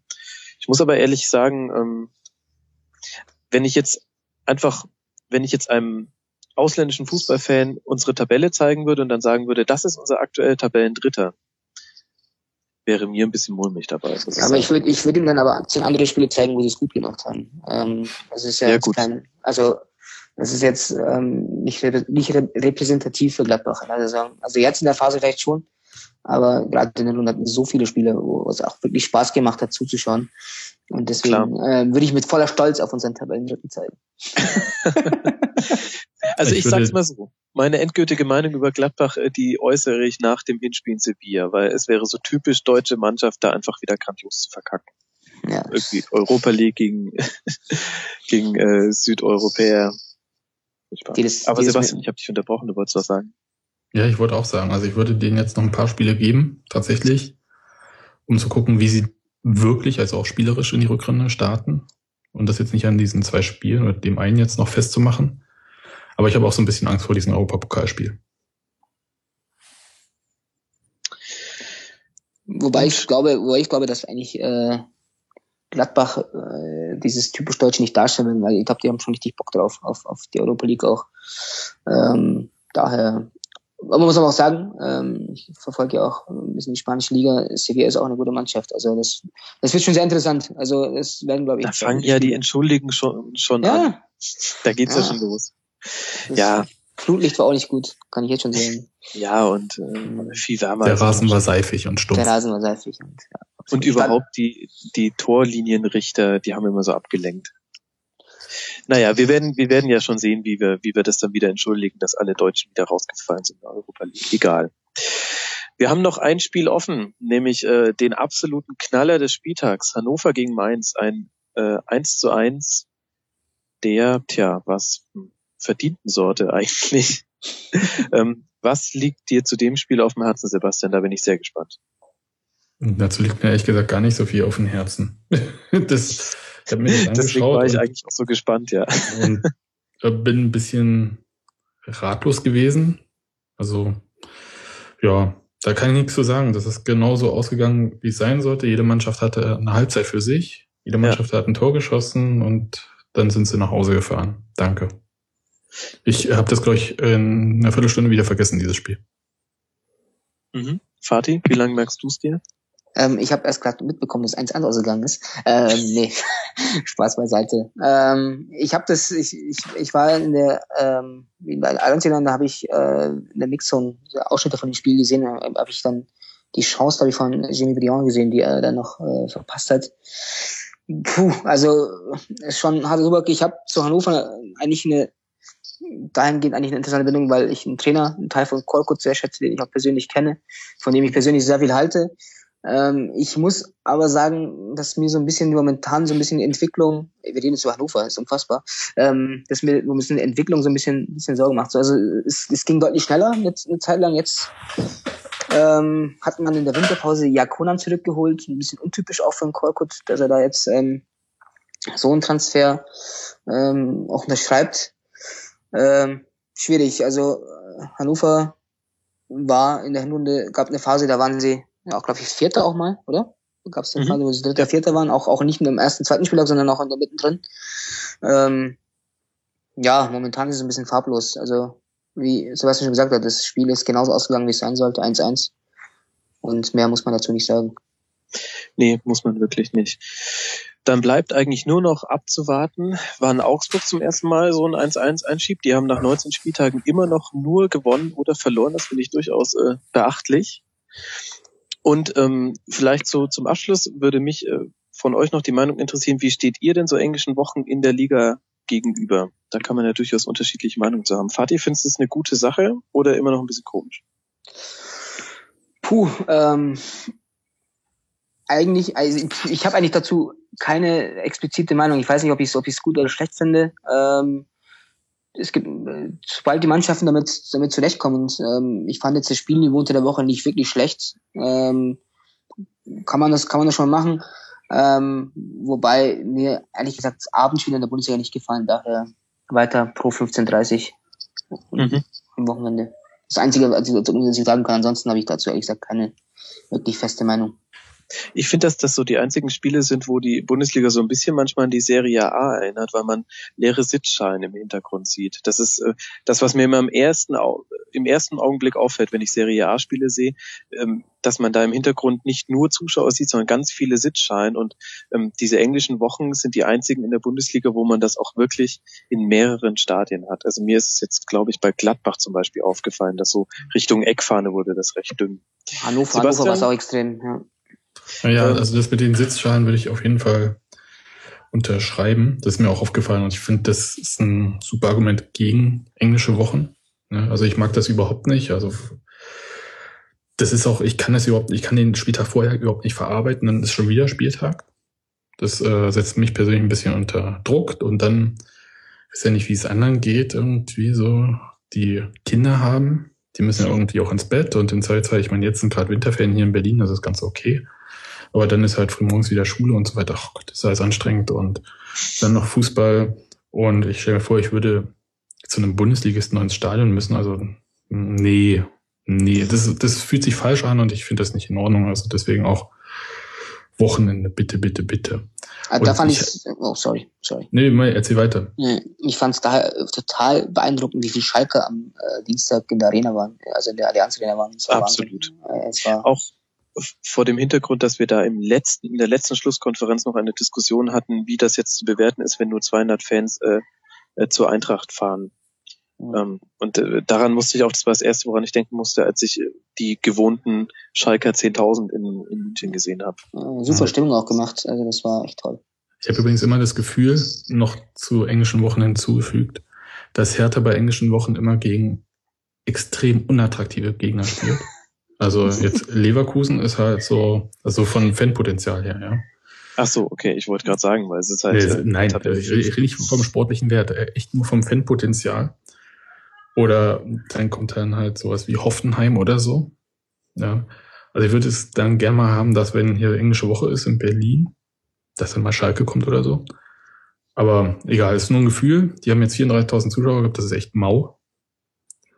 Das ist ja, wie viel passen noch rein? 74.000 ins Stadion? Ja, das war jetzt, glaube ich, nicht so die Kulisse, aber es war vielleicht die Kulisse für das Spiel. Aber als kleines Gegenargument dazu sind Bayern nicht an einem äh, unter der Woche Meister geworden gegen Hertha letzte Saison? Oder war das ein Samstag? Ich verdränge das gerade. Nee, das war unter der Woche.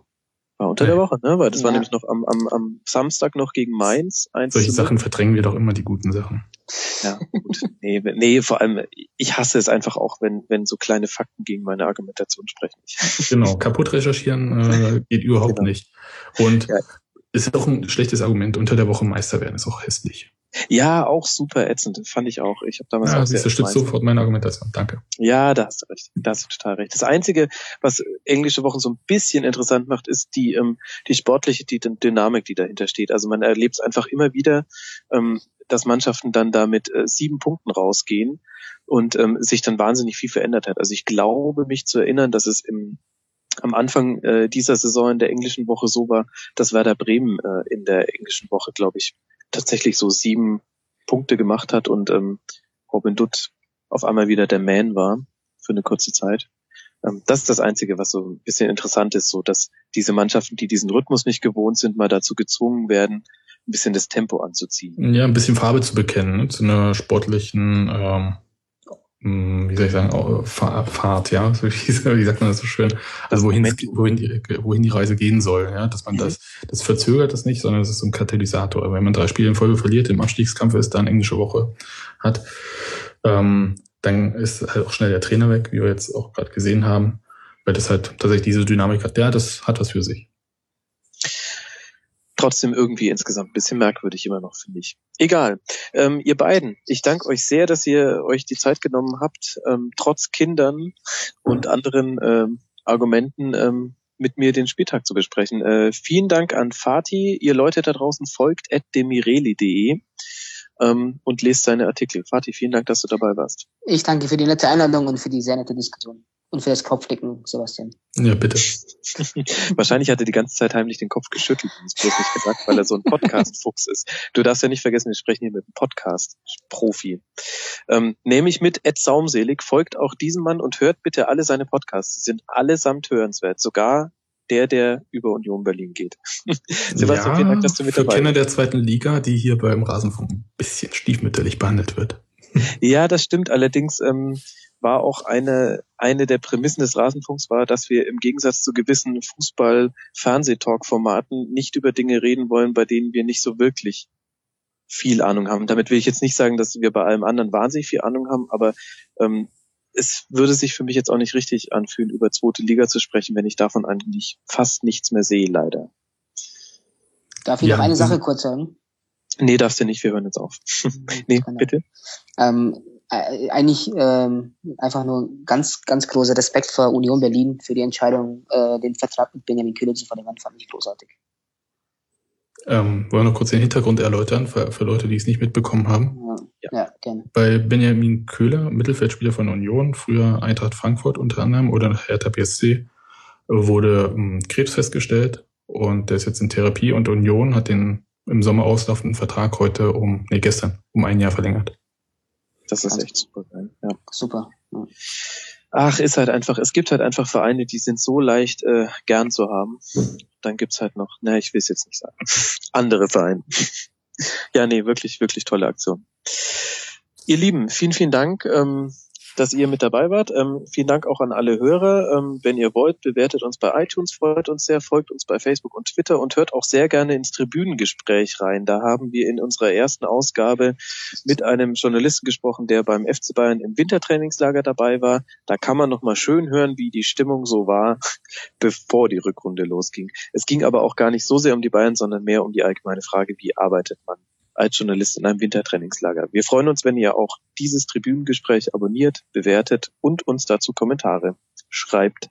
In diesem Sinne, wir hören uns am nächsten Montag wieder um 21 Uhr und freuen uns auf einen spannenden Spieltag. Bis dann.